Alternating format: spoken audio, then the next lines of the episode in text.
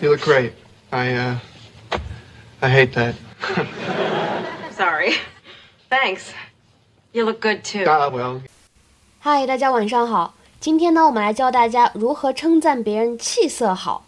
你可以说 "You look great"，或者 "You look good"，都可以。You look great. You look good. 那么这样的句子呢，通常来说用于比较熟悉、比较亲近的人们之间，来称赞别人气色好，气色看起来很棒。You look great. You look good. 在这里呢，注意 look 末尾的 k 和 great 开头的 g 有失去爆破的现象，值得注意。